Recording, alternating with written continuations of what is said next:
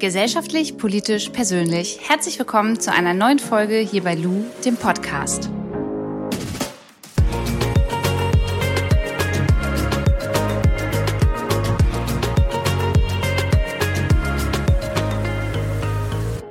Ich dachte mir, es ist mal wieder eine Zeit, äh, ein paar persönliche Minuten hier drauf zu quatschen, ähm, weil es wieder ein paar News bei mir gibt. Das ist ja nichts Neues. Ich bin ja immer sehr unbeständig und irgendwie passiert von Monat zu Monat was. Also auch jetzt. Und zwar habe ich äh, sehr kurzfristig eine eigene Wohnung hier in Berlin gefunden, was natürlich, und das wissen die meisten, die in Berlin leben oder leben wollen, halt wie ein Sechser im Lotto war. Ähm, ja, eine Followerin von mir zieht aus ihrer Wohnung aus und so darf ich in ihre Fußstapfen treten und in ihre einziehen. Und die Wohnung ist im Prenzlauer Berg, es sind zwei Zimmer, sieht richtig, richtig schön aus und äh, ja, hat alles richtig super geklappt. Und äh, das passiert jetzt alles übers Pfingstwochenende, dass ich jetzt umziehe. Ich habe ja zum Glück nicht so viel Möbel. Und dann kann ich irgendwie auch für mich so kopfmäßig so richtig hier in Berlin ankommen. Bin auch ein bisschen traurig, weil äh, ich jetzt hier irgendwie aus der WG weggehe und äh, Patricia total lieb gewonnen ähm, habe, aber die muss dann jetzt halt im Prenzlauer Berg kommen oder ich mal zu ihr. Und ähm, ja, bin dann jetzt irgendwie so in meinen ganz eigenen vier Wänden hier in Berlin. Das, was ich immer irgendwie die letzten Monate und auch schon das letzte Jahr wollte, äh, findet jetzt tatsächlich statt. Das ist ganz geil. Ich musste allerdings meinen äh, Mädels und äh, meinem Papa versprechen, dass ich jetzt mal zwei Jahre lang nicht irgendwo anders hinziehe und es jetzt auch mindestens zwei Jahre erstmal durchhalte, weil die keinen Bock haben auf noch mehr Umzüge. Und ähm, ja, das werde ich jetzt auf jeden Fall mal einhalten. Und ja, ansonsten geht's mir gut. Also wirklich gut, muss ich sagen. Ich habe ja immer mal wieder so über mein Liebeskümmerchen gesprochen und ich muss sagen, dass das so richtig abgeflacht ist und ich inzwischen nicht mehr die Person an sich vermisse, sondern es wirklich nur noch das Gefühl ist, ähm, ja, mal gerne wieder jemanden bei sich zu haben, mit jemandem zu sprechen, so den Alltag zu teilen. Jetzt gerade so, wenn ich halt, es passiert halt wieder so viel politisch, all sowas mit den ganzen Verschwörungstheorien. Ich würde total gern abends ähm, Essen machen und mich dann mit, mit meinem Freund hinsetzen und darüber sprechen, so einfach drüber reden. Das kann ich natürlich auch mit meinen Mädels und ich habe natürlich auch einen großen Freundeskreis, in dem das auch passiert, aber ihr wisst, was ich meine. Es ist dann irgendwie ja doch noch mal was anderes und es ist eher, dass ich das inzwischen vermisse und das tut mir total gut, weil ähm, letztens habe ich mir wieder so ein paar alte Fotos angeguckt und ähm, ja auch Fotos mit mir und meinem Ex-Freund. Und ich habe so drauf geguckt und dachte so ja okay, ich kann jetzt so langsam akzeptieren, das war eine schöne Zeit größtenteils. Und das hat jetzt auch schon einen Grund, warum wir einfach nicht mehr zusammen sind. Und wenn jeder von uns so seinen Weg weitergeht und jeder glücklich ist, ähm, ist es ja völlig in Ordnung. Und ich glaube inzwischen tatsächlich, dass ich auch gar nicht so glücklich gewesen wäre jetzt, wenn wir ähm, wahrscheinlich die Beziehung noch weitergeführt hätten. Und von daher mh, mm, bin ich da ganz froh drüber, aus diesem Sog jetzt so draußen zu sein und einfach sagen zu können, okay, hey, ich bin jetzt auch offen für etwas, was vielleicht einfach passiert irgendwann. Und ähm, wenn ich dann jemanden kennenlerne, dann ist in meinem Kopf halt nicht, okay, mein Ex-Freund, sondern okay, ähm, es kommt, wie es kommt. Und äh, das ist tatsächlich ganz cool. Ja, ansonsten beschäftige ich mich tatsächlich gerade viel. Oh, kriegt ihr auch mit auf Instagram mit dem Thema Verschwörungstheorien. Und ich merke richtig, dass mein Kopf so langsam voll Matsche ist. Ähm, deswegen meinen größten Respekt an alle Menschen, die da journalistisch jeden Tag irgendwie dran arbeiten und damit zu tun haben. Ich bin in diesen Telegram-Gruppen und lese das alles und halte dann Rücksprache und ähm, recherchiere wieder, frage nochmal nach und lerne jetzt langsam halt auch viel besser mit Quellen umzugehen und zu gucken, was da wichtig ist, weil das äh, ich habe halt ehrlicherweise äh, ja nicht studiert, Bachelorarbeit und sowas nicht gemacht und in der Schule irgendwie auch nicht so richtig aufgepasst, als es darum ging, richtig äh, ähm, richtige Quellenangaben zu machen.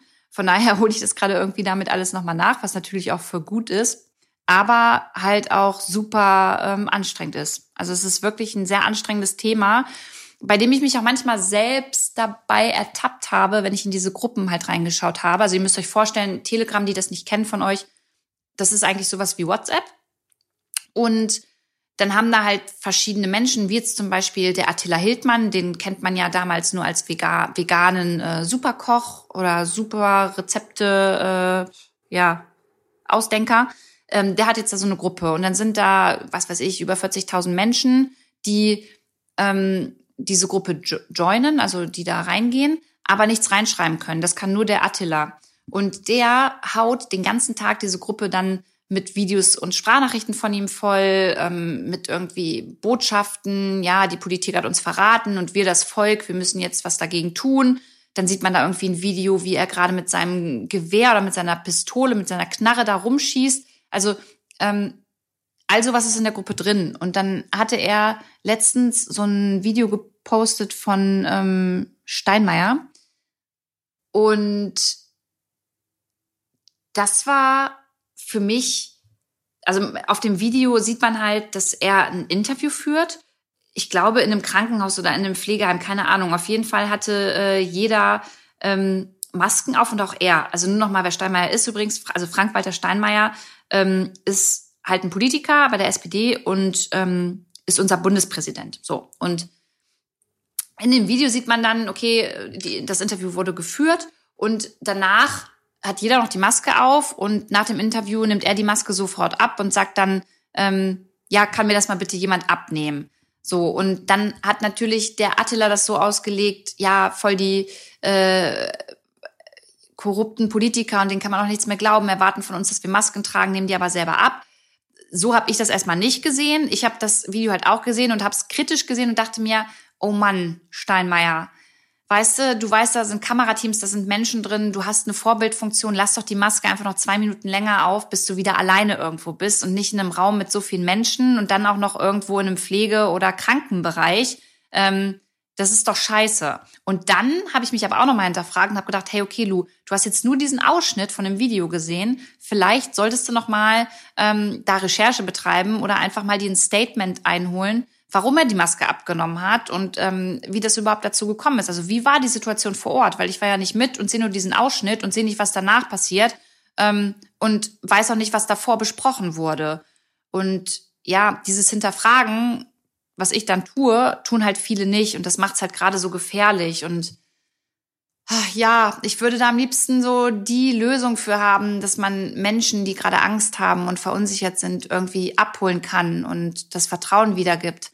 Ich kann aber bei manchen Aktionen aus der Politik natürlich auch verstehen, ähm, dass das Vertrauen auch dann irgendwann weg ist. Und man, da ist es auch total ähm, gerechtfertigt, äh, da auch Fragen zu stellen und kritisch irgendwie dem manchmal gegenüberzustehen. Aber es ist halt, kommt halt immer auf die Art und Weise darauf an, wie man das macht. Und ich finde, wir leben halt hier glücklicherweise in einer Demokratie, in einem Rechtsstaat. Und wenn jetzt irgendwer aus der Politik wirklich was krass verkacken würde und man da irgendwas aufdecken würde, ja, dass die da korrupt sind, dann ist immer noch unser Rechtsstaat dafür verantwortlich, ähm, mit ja, rechtsstaatlichen Mitteln ähm, dagegen vorzugehen. So, deswegen haben wir den und deswegen ist das gut. Und natürlich kann man jetzt auch an unserem Rechtsstaat Kritik ausüben. Aber im Großen und Ganzen kann ich für mich sagen, bin ich schon sehr froh, dass wir hier in Deutschland leben und bin auch glücklich darüber, wie wir hier leben und wie wir größtenteils miteinander umgehen. Und zum Glück ist es ja auch immer noch momentan einfach eher eine, ja, ein kleiner Teil der Gesellschaft, der an diese ganzen Verschwörungserzählungen glaubt und ähm, da aber gleichzeitig auch sehr verunsichert ist. Ja, auf jeden Fall habe ich dann noch keine Lösung für und ähm, finde das sehr spannend, aber auch sehr mühselig, sich damit auseinanderzusetzen. Ja. Und beruflich kann ich euch sagen, läuft es bei mir nicht schlechter, also eigentlich wie sonst auch, also gut.